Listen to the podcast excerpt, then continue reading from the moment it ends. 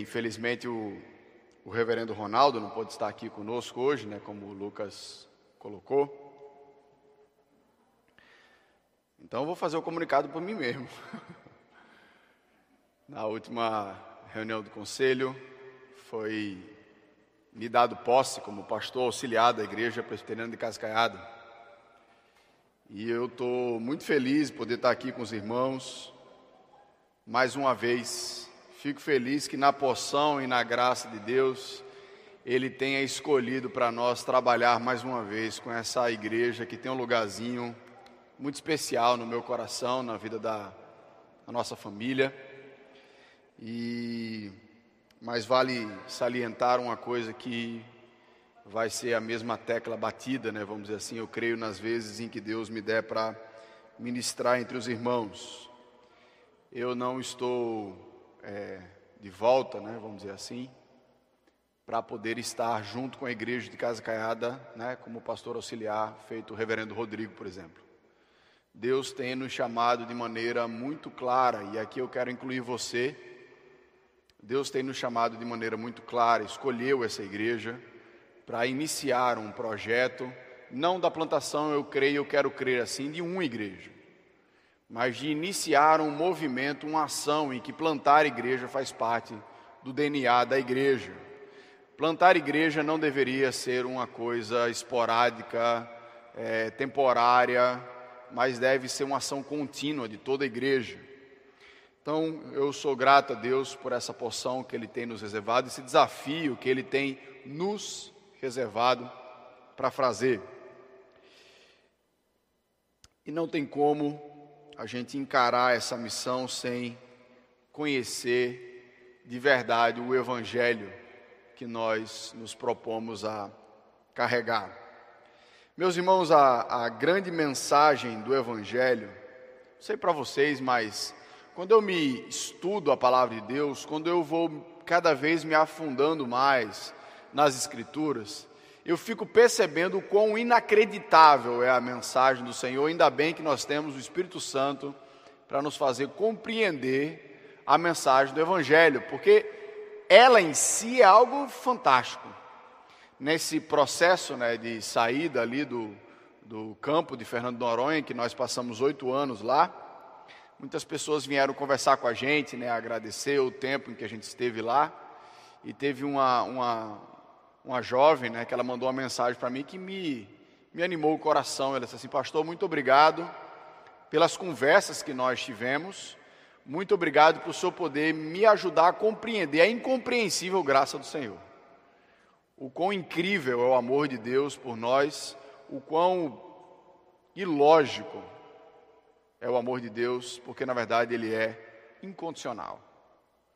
Então, em todas as religiões, nós sempre podemos fazer algo para ser salvo, mas o Evangelho puro, verdadeiro, ele traz algo maravilhoso, não é uma mensagem do que é que nós podemos fazer, mas é uma mensagem do que foi feito por nós.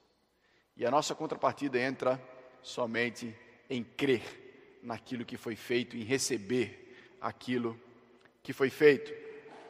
Mas a palavra de Deus é muito clara em nos ensinar que essa maravilhosa notícia ela precisa ser pregada. Ela precisa ser dita Lá em Romanos, capítulo 10, versículos 14 e 15, diz o seguinte: Como, porém, invocarão aquele em quem não creram? Como não crerão naquele de quem nada ouviram? E como ouvirão se não há quem pregue? Como pregarão se não forem enviados? Como está escrito: Quão formosos são os pés do que anunciam coisas boas no Evangelho. Todas as vezes que nós falamos do Evangelho, todas as vezes que nós vivemos o Evangelho, todas as vezes que nós compartilhamos o Evangelho, nós nos tornamos cooperadores do Evangelho. E é sobre isso que eu quero falar com os irmãos nessa noite. E eu quero que você abra sua Bíblia em 1 Coríntios capítulo 9.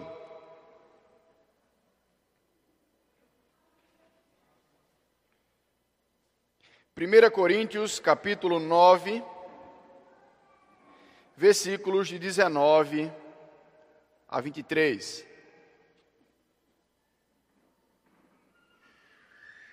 Primeira Coríntios capítulo 9, versículo 19 a 23.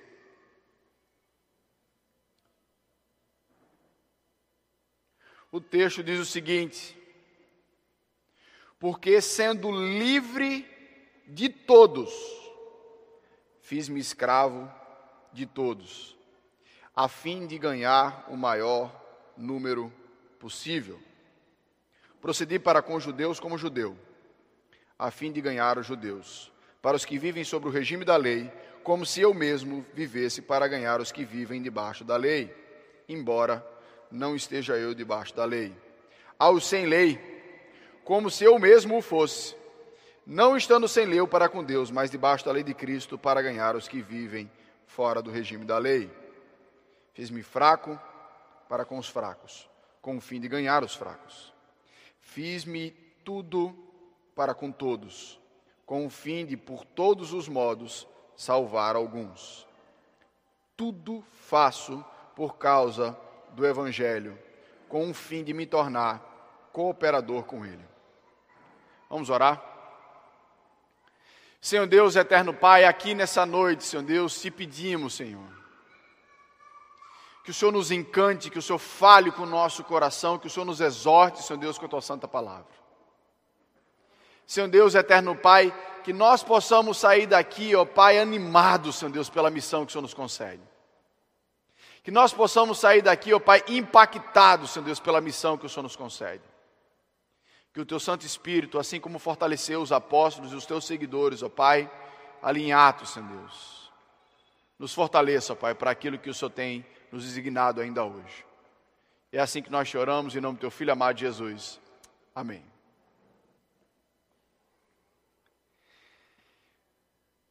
Meus irmãos, Paulo, quando recebeu, quando se encontrou com Cristo, ele era um judeu zeloso, que vivia as leis de Deus, que, que procurava ao máximo viver aquilo que o judaísmo se propunha.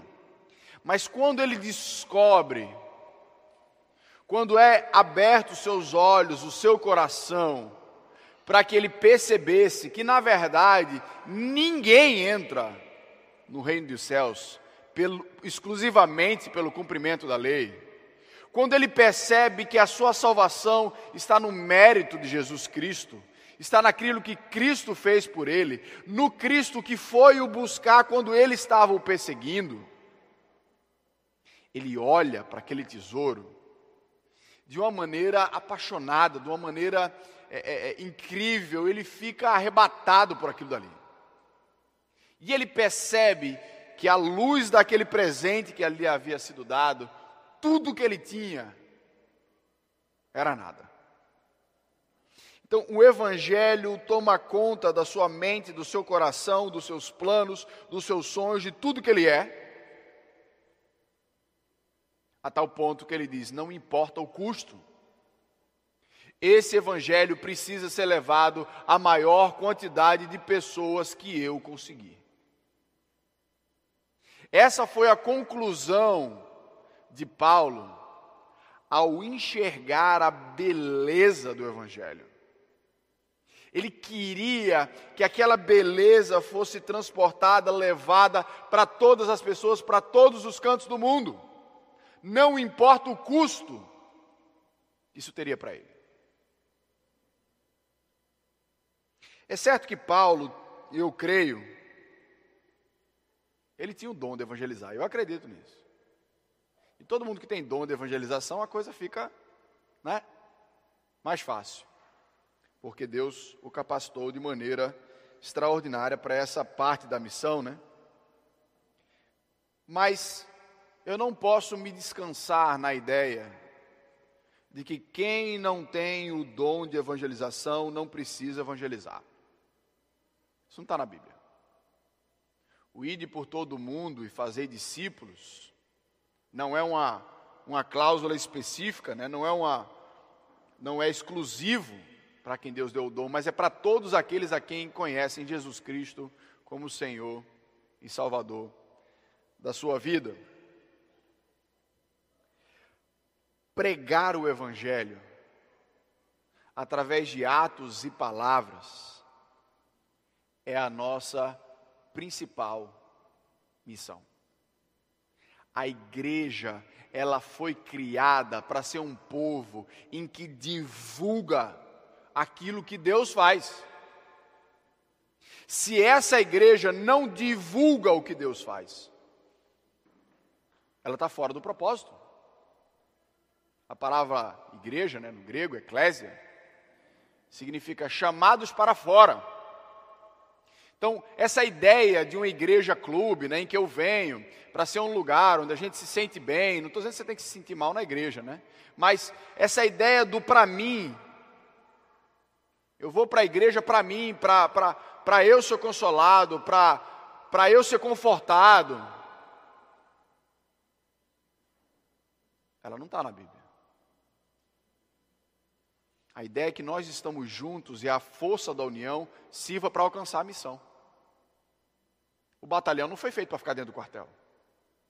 É maravilhoso, né? O soldado ser treinado, ficar só dentro do quartel, né? Limpando fuzil, tocando corneta. Ele não foi chamado para isso. Todo treinamento é dado para ele estar no campo de batalha, na missão. E aquela força que é trabalhada dentro do quartel, ela é focada para a missão.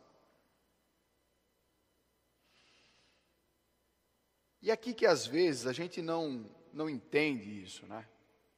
Porque a gente quer viver o Evangelho como uma coisa confortável a nós, porque é maravilhoso viver o Evangelho, é maravilhoso aprender da palavra de Deus, é maravilhoso saber sobre as coisas de Deus, mas eu quero lembrar você que Jesus nos ensinou que saber sobre as coisas de Deus e não vivê-la é construir uma casa sobre a areia. É um evangelho que não se sustenta. Porque Deus deseja que a gente saiba e viva aquilo que a gente sabe. Eu não sei os mais novos aí, né? Mas os mais antigos sempre ouviram uma pergunta do reverendo Sérgio, né? Quem sabe está maceteado já. Quem aqui é um missionário? Levanta a mão. É. Tá vendo? Vocês não entenderam ainda para que vai à igreja? Todos vocês são chamados para a missão de estar divulgando o Evangelho. Todos vocês. Missionário não é aquela pessoa que tem tempo dedicado a isso, exclusivo a isso. Todos nós devemos ser missionários. A missão de divulgar do Evangelho não é exclusiva de pastor, não é exclusiva de líderes da igreja.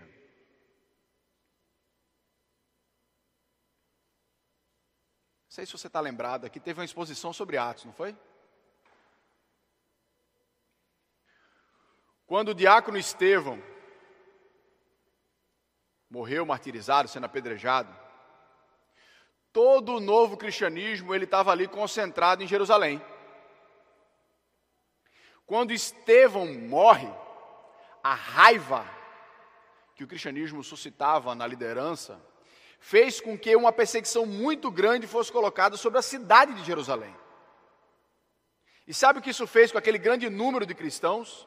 que teve numa pregação de, de Pedro teve 3 mil, noutra teve 5. A Bíblia foi falando que dia após dia Deus ia acrescentando,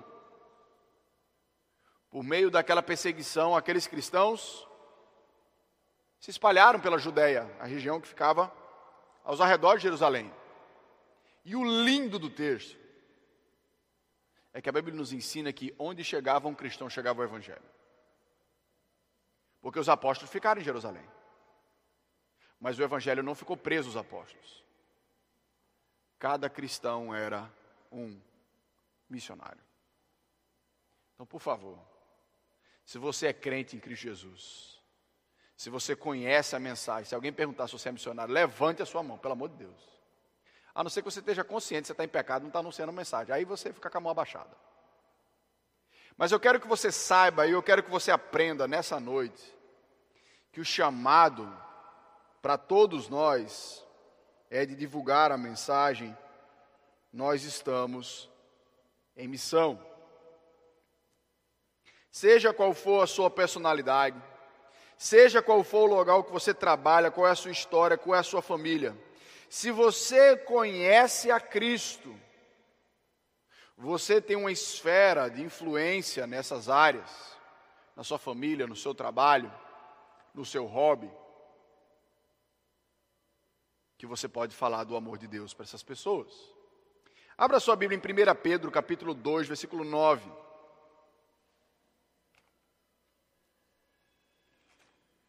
1 Pedro, capítulo 2, versículo 9.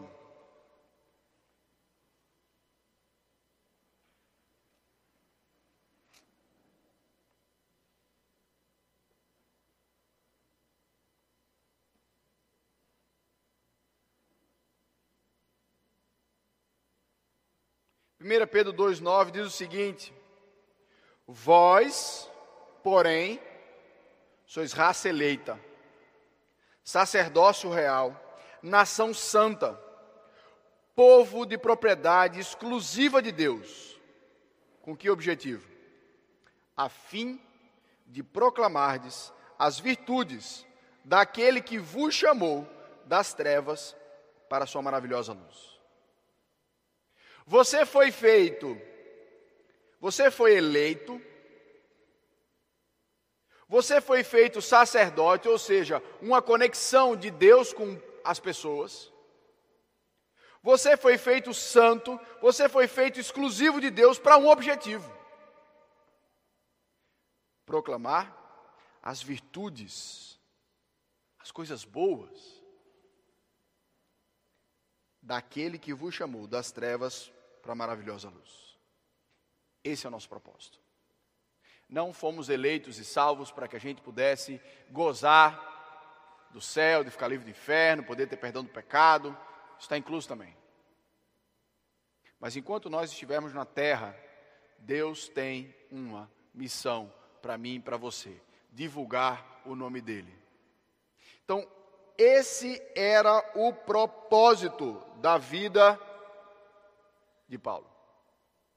E todas as coisas da sua vida estavam sendo dominadas por esse propósito. É interessante que ele começa dizendo assim: diz, olha, eu sou, veja lá no versículo 19, eu sou livre de todos. Paulo conseguia enxergar que o Evangelho, na verdade, deu para ele uma liberdade. Se eu sou livre, em Cristo Jesus, nós somos livres do poder do pecado, nós somos livres de Satanás, nós somos livres da opinião alheia. Nós somos livres.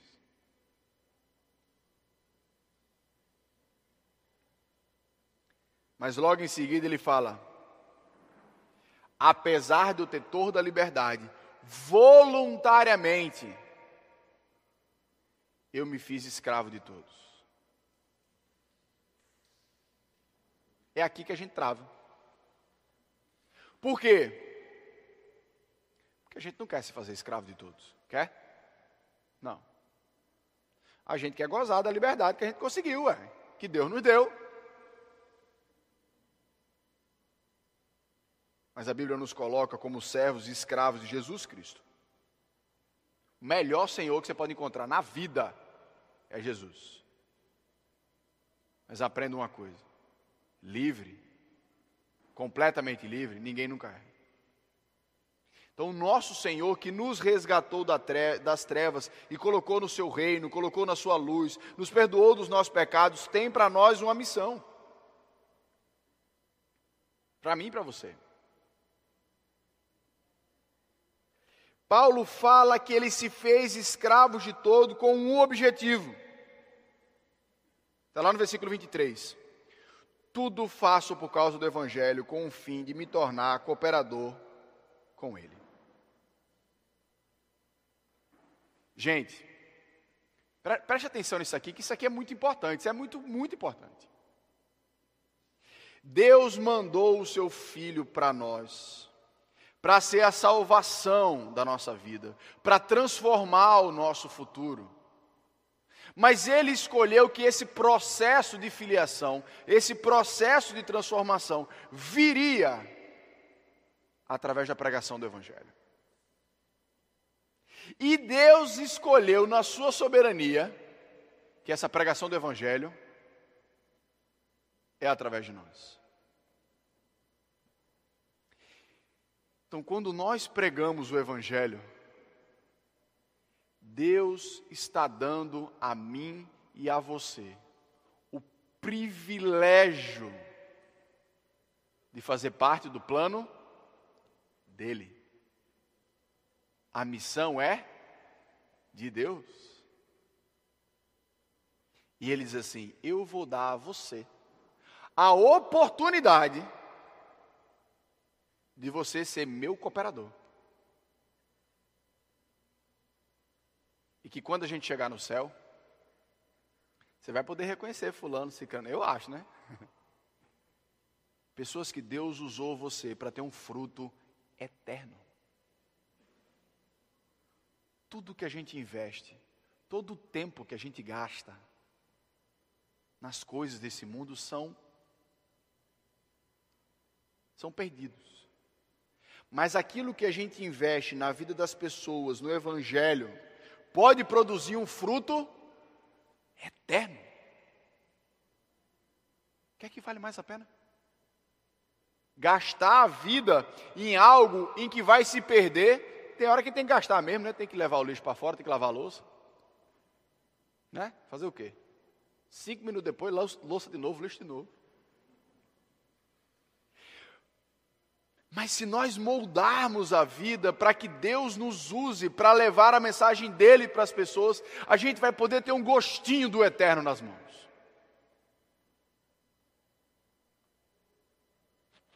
Nós não somos os autores da salvação. O autor da salvação sempre vai ser Jesus Cristo, Deus o Pai no seu plano, o Espírito Santo tocando no coração da pessoa.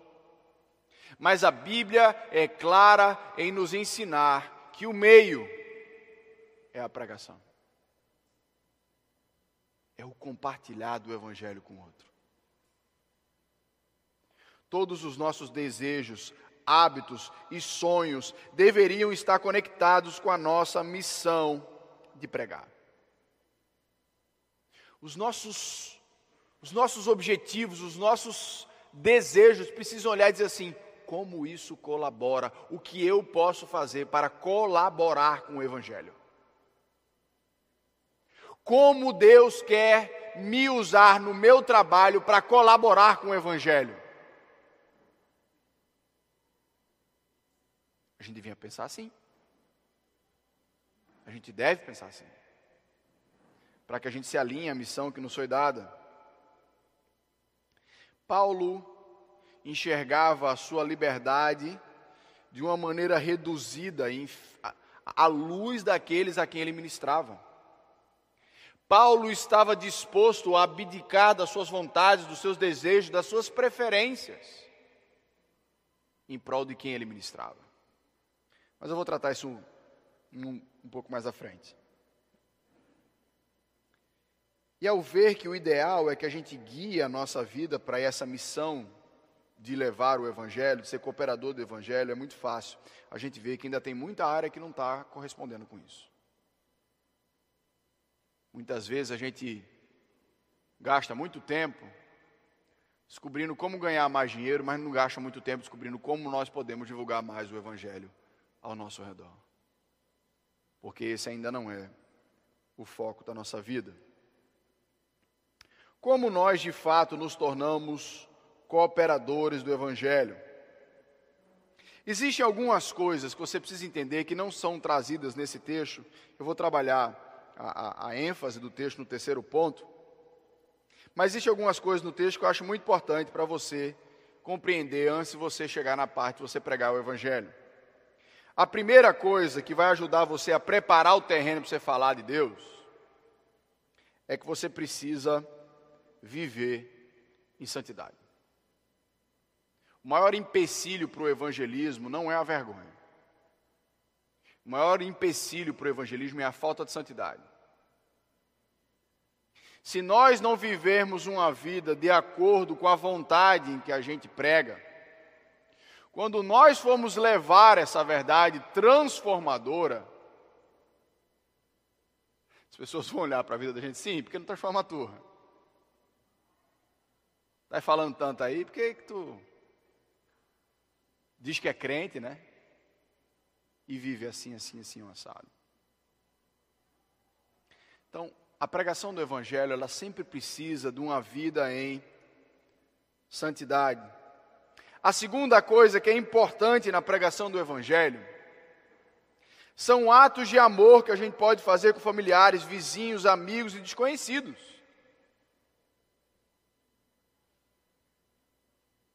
Falar para alguém do Evangelho sem levar o pão sem levar aquilo que ele necessita, é você ser insensível à realidade das pessoas. O evangelho, ele tem um suporte de vida e que Deus quer nos usar os nossos recursos, o nosso tempo. Teve uma vez que Deus fez comigo um negócio, foi difícil. Viu? Eu acho que eu nem soube usar bem, mas eu entendi o que, é que ele quis dizer. Quando eu morava aqui antes de ir para Noronha, a gente no começo do casamento, né, eu e a minha esposa, e eu pensando como é que eu podia falar mais de Deus dentro do meu prédio, né? Senhor Deus, como é que eu posso? Eu não tenho dom do evangelismo também não, tá? Como é que eu posso falar mais de ti aqui dentro do prédio, para os vizinhos, né? Uma cultura em que é oi, tchau, tchau, né? Fiquei orando. Sabe o que Deus disse para mim? Seja síndico. Eu digo, Senhor Deus, você é síndico para quê? Diz, síndico entra em qualquer apartamento. Só que você sabe que aqui vem junto com o síndico, né? Balancete, bronca, reclamação e aquela coisa toda, água faltando, água infiltrando, meu pé não era novo. E meus irmãos, Deus me colocou para ser síndico do prédio. Além do pastor, né? Mas de fato aconteceu aquilo que Deus havia me dito. Eu consegui um contato a mais com as pessoas. Pude compartilhar um pouco mais do evangelho para as pessoas, pude servir as pessoas. Eu me fiz de síndico para os condôminos. Você acha que eu queria ser síndico? Diga aí. Eu adorava minha liberdade de ser apenas um condômino. Mas pelo Evangelho, a gente precisa estar disposto a aceitar coisas que a gente não aceitaria. Então, servir as pessoas é uma das formas de você preparar, vamos dizer assim, um terreno para o Evangelho. A terceira coisa que você pode fazer para preparar o terreno do Evangelho é falar sobre o que Deus faz na sua vida. A diferença que Deus faz na sua vida, as pessoas precisam saber. A gente precisa aprender a quebrar esse tabu, essa, essa cláusula, né, de que o, o evangelho, a minha fé, para ser vivida ali no meu quartinho, né, aquela coisa íntima. Certo? O nosso relacionamento com Deus, a gente vive com Deus em intimidade, mas a nossa fé, a Bíblia fala que a gente é colocado como um candeeiro em cima da casa, como uma cidade no monte, onde todas as pessoas podem ver o que eu sou. Não deve ser difícil, onde você trabalha, onde você estuda, onde você está, alguém identificar que você é cristão. Não pode ser difícil, nem deve. Porque não é difícil encontrar um ponto iluminado no meio do escuro. Se está encontrando é porque esse ponto está apagado. Então a gente pode compartilhar com as pessoas aquilo que Deus tem feito no Evangelho. Todas essas atitudes, elas são importantes para a pregação do Evangelho, mas eu quero que você entenda, não é o Evangelho em si. Não é. Se eu disser a você que fazer atos de amor para com a pessoa é pregação do Evangelho, o Espírito está pregando o Evangelho. Até, muitas vezes, melhor do que a gente. Se eu disser a você que andar em santidade é pregação do Evangelho, tem muito moralista aí que está pregando o Evangelho melhor do que eu e você. Se eu disser que dar o testemunho é pregar o Evangelho, o testemunho seu aplica na sua vida, mas não aplica na vida do outro. O Evangelho é a mensagem de Jesus, o Cristo. Nós não podemos nem devemos ter vergonha disso. Nós precisamos aprender a encaixar, mostrar o Evangelho dentro de várias situações que Deus vai nos dar. E nós não precisamos ter medo de anunciar aquilo que é a verdade. Isso não significa que as pessoas vão gostar dele. Porque a Bíblia nos ensina que o Evangelho, para uns, ele tem um aroma suave. E para outros, ele tem cheiro de morte. Ninguém gosta de sentir cheiro de morte. E eles vão lhe repulsar por causa disso. Isso não é novidade. Agora a mensagem não muda se ela for aceita, se ela não for aceita. A parábola, a parábola do semeador nos ensina de maneira muito clara que nós não somos responsáveis pelos solos. É responsabilidade sua? Trabalhar o solo? A parábola fala que não. Nós somos os semeadores que lançam as sementes. Algumas vão cair no bom terreno, outras vão cair em mau terreno. A nossa prerrogativa, a nossa missão é lançar um monte de semente. O fruto, o resultado, é com Deus, é com o Espírito Santo, não é nosso. Pode dormir tranquilo. Se você passar a vida inteira pregando, se esforçando pelo Evangelho, e Deus não mostrar nenhum fruto do seu trabalho, amém, meu irmão, você cumpriu. Porque a nossa missão não é colher fruto, é lançar semente.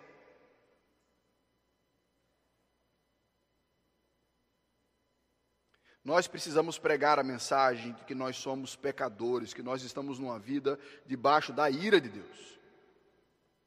O mundo só fala do amor de Deus. O mundo não quer enxergar que ele, na verdade, está debaixo da ira de Deus se ele continuar em pecado. Se continuar a vida do jeito que está, desagradando a Deus, vivendo contra Deus, ele vai estar debaixo da ira de Deus. Nós precisamos dizer às pessoas que aquilo que elas fazem, aquilo que elas pensam, desejam, é contra a vontade de Deus. E que é essa rebeldia, essa autonomia que o mundo quer ter, que nos afasta de Deus, que quebrou o relacionamento com Deus.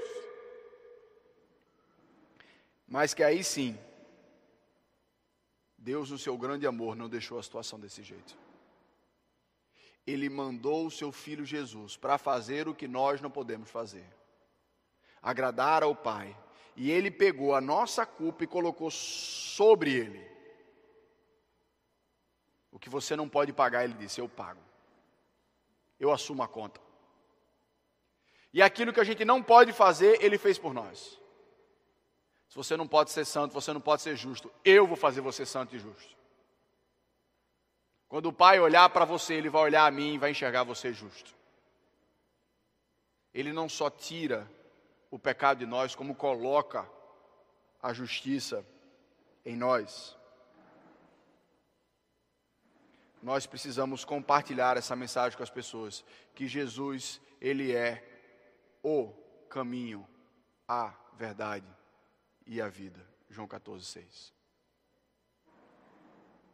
Nós precisamos dizer isso às pessoas. Se elas vão aceitar ou não, aí já não é conosco. É entre elas e Deus. Mas nós precisamos dizer. Para com essa história que o evangelho parece inadequado para o século 21. A gente precisa lembrar do que Paulo fala. Eu não vim pregar o evangelho pela sabedoria, mas pelo poder de Deus.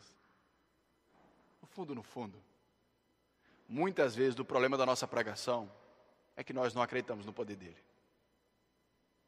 Nós achamos ele meio, ora funciona, ora não funciona. Ou muitas vezes nós não estamos cheios do conhecimento de Jesus Cristo para pregar o Evangelho. Eu gostaria muito que eu pudesse não me incluir no que eu estou pregando, mas eu me incluo. Muitas vezes isso aplica a mim mesmo. Muitas vezes, muito mais do que eu gostaria. E aqui Paulo nos, nos exorta sobre um método. Paulo aqui ele não está. Já vimos que o foco é pregar, já vimos qual é a mensagem a ser pregada, e Paulo agora nos, nos ajuda com um método. Paulo aqui ele não está dizendo que ele é duas caras. Não, se eu estou com um grupo, eu finjo que eu sou daquele grupo. Se eu não estou com o grupo, eu finjo que eu sou do outro. Está parecendo o quê? Que Paulo, não, esse cara não tem personalidade. Né? Ele vira casaca, né? O que Paulo está querendo dizer aqui é o seguinte: as pessoas, elas têm bagagens culturais. E que o Evangelho, ele não precisa quebrar aquilo que não precisa ser quebrado. Tem hora que a gente coloca barreiras desnecessárias ao Evangelho. A gente leva uma bagagem cultural nossa, impondo ao outro junto com o Evangelho.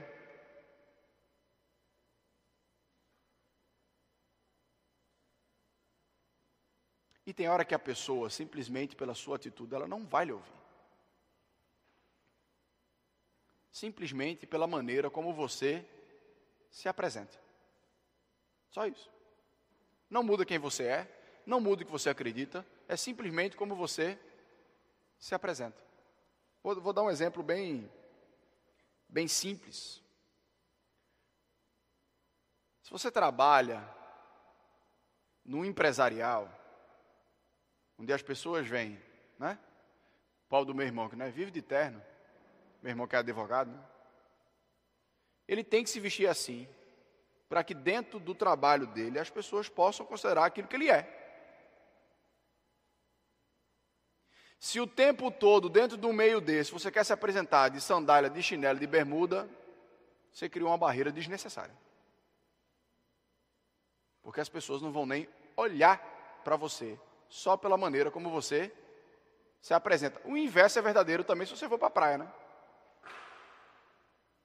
Você vai pregar ali, ó, para a galera do surf, vai o cara para a praia, calça social, palitozão, gravata. Quem está na praia vai ouvir esse cara? Não vai. Pode ser até que ouça, mas ele criou uma barreira desnecessária ao Evangelho. Então Paulo começa a falar aqui o que é que ele fazia a fim de ganhar. Ele disse: Olha, eu me fiz de judeu para com judeu. Por quê? porque não fazia mal nenhum cumprir os rituais judaicos. Não era, não, não quebrava a santidade de Paulo em cumprir um ritual judaico, em guardar um sábado, em levar uma oferta. Aquilo não era pecado, aquilo não feria a lei de Deus, então ele fazia. Eram simplesmente leis antigas da qual ele não precisava cumprir mais, mas ele cumpria para que os judeus o ouvissem. Só por isso. E ele continua a lista, né? ele fala: Aqueles que vivem debaixo da lei, eu também me pus debaixo da lei. Porque se por enquanto na vida daquela pessoa a lei é a coisa mais importante para ela, ele não vai ouvir você se você não considera a lei. Mas existem pessoas que a lei não importava, como as pessoas gregas naquela época sabiam nada de judaísmo, não viviam nada do judaísmo, conheciam nada do Antigo Testamento. Então o que, que Paulo fazia? Se eu tiver com essa galera, eu não preciso comprar ritual judaico. Se eu quiser impor a eles que eles cumpram o ritual judaico para eles me ouvirem, eu estou criando uma barreira desnecessária ao Evangelho.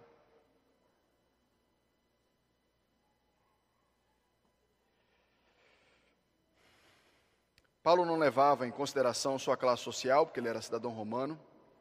Ele podia falar e estar com qualquer um. Ele sabia que ele precisava sair da zona de conforto dele para estar entre as pessoas e fazer a diferença entre as pessoas. Deus não está chamando você para vestir uma fantasia. Deus também não está dando licença para você fazer o que quer em prol de evangelizar. Pastor, eu tenho que beber para evangelizar o bêbado. Olha que se você entrar nessa linha, o negócio descamba. Em momento nenhum a Bíblia me autoriza a quebrar aquilo que a palavra nos ensina em termos de santidade para evangelizar. Funciona assim. Mas a Bíblia nos chama a enxergar métodos. A missão que nós temos não muda. A mensagem que nós temos, ela se contextualiza, mas ela também não muda. O método, a gente faz de um jeito, faz do outro, com um grupo funciona assim, com um grupo do outro funciona do outro jeito. O Evangelho sempre vai ter uma face da cultura da qual ele se assemelha e sempre vai ter uma face da cultura que ele desafia. Nosso objetivo é encontrar essa face que se assemelha e desafiar a face que desafia. Existem elementos da nossa cultura, em qualquer cultura do mundo, em que elas estão igual ao Evangelho, alguns aspectos, e outros aspectos estão completamente diferentes. E a gente vai desafiar com o Evangelho. Não é o Evangelho que se amolda à cultura, mas o Evangelho ele entra em meio à cultura. Se você pegar as pregações de Paulo para cada público que ele falou, você vai ver que ele parte de pressuposto diferente. Se ele está pregando para judeu, ele vai lá no Antigo Testamento e pega os argumentos do Antigo Testamento. Quando ele vai falar no aerópago para os gregos, ele vai na criação. Porque o grego também acreditava que os deuses haviam criado todas as coisas, mas aí ele diz: um Deus criou todas as coisas que mandou o seu filho, ele muda o argumento. Ele muda o contexto para que as pessoas que estejam ouvindo possam ouvi-lo. Contextualização, meus irmãos, não é se perder nos pecados de quem evangelizamos. O crente ele sempre vai ter que ser diferente. Até o mundo espera isso da gente. Né? Você está lá no trabalho, faz uma coisa, oi, tu não disse que era crente? Até o mundo espera da gente que a gente seja crente. Ele sabe. Ele não espera de você um igual a ele. Se você for igual a ele, ele não vai lhe ouvir. Se é igual a ele, o que, é que ele vai lhe dar crédito? Então, evangelização não é camuflagem. Mas o que Paulo está falando aqui é de empatia. É se permitir conhecer o mundo do outro e apresentar o evangelho em meio ao mundo do outro.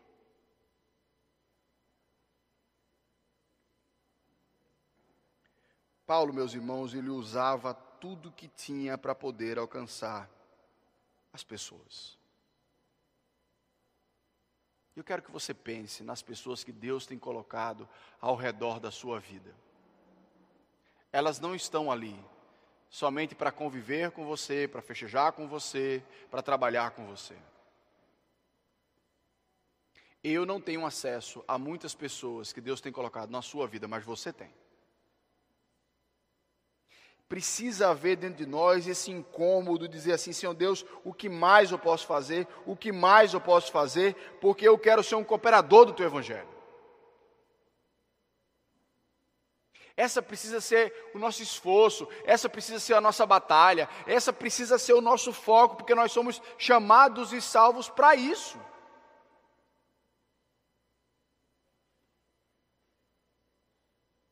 Existem muitos pontos em comuns que a gente pode usar como evangelização.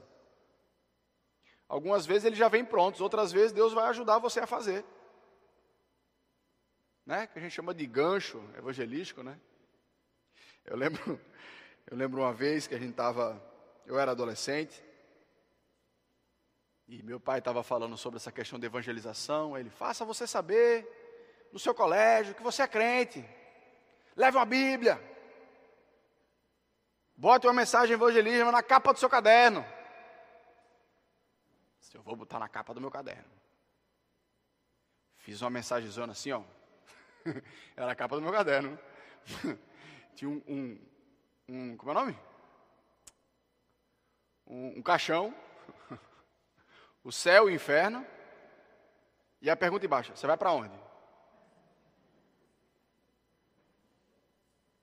Ah, é, era o caderno que ia para a escola. e aí teve uma vez, meus irmãos, que tinha um, um colega de turma assim, que ele era todo, né? Todo dark, assim, se vestia todo de preto, não falava nada, aquela coisa toda. Ele olhou assim o caderno. Aí ele pegou no diabão que tinha assim no caderno, né? Ele apontou e fez: Olha, como é que eu faço para me livrar desse daqui? Vixe, Maria, misericórdia. Eu disse: É, é, é então, é. Aí disse: Não, pô, tem que, né? Seguir com Deus, né? Com Jesus, não sei o que, encostar ele. Beleza, valeu. Pensa na semente que caiu na estrada. Malou ser semente. Quantos mais não puderam perceber aquilo ali? Por pequenas coisas, né, que a gente vai fazendo para poder divulgar o evangelho na nossa vida.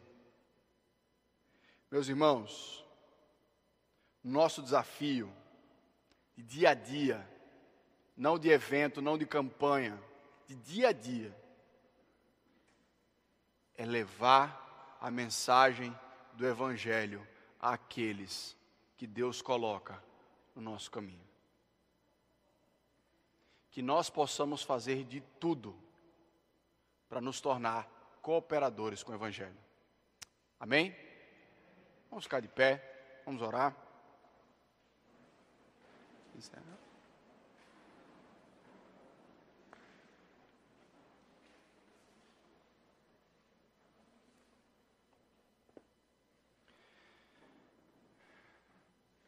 Senhor Deus, eterno Pai,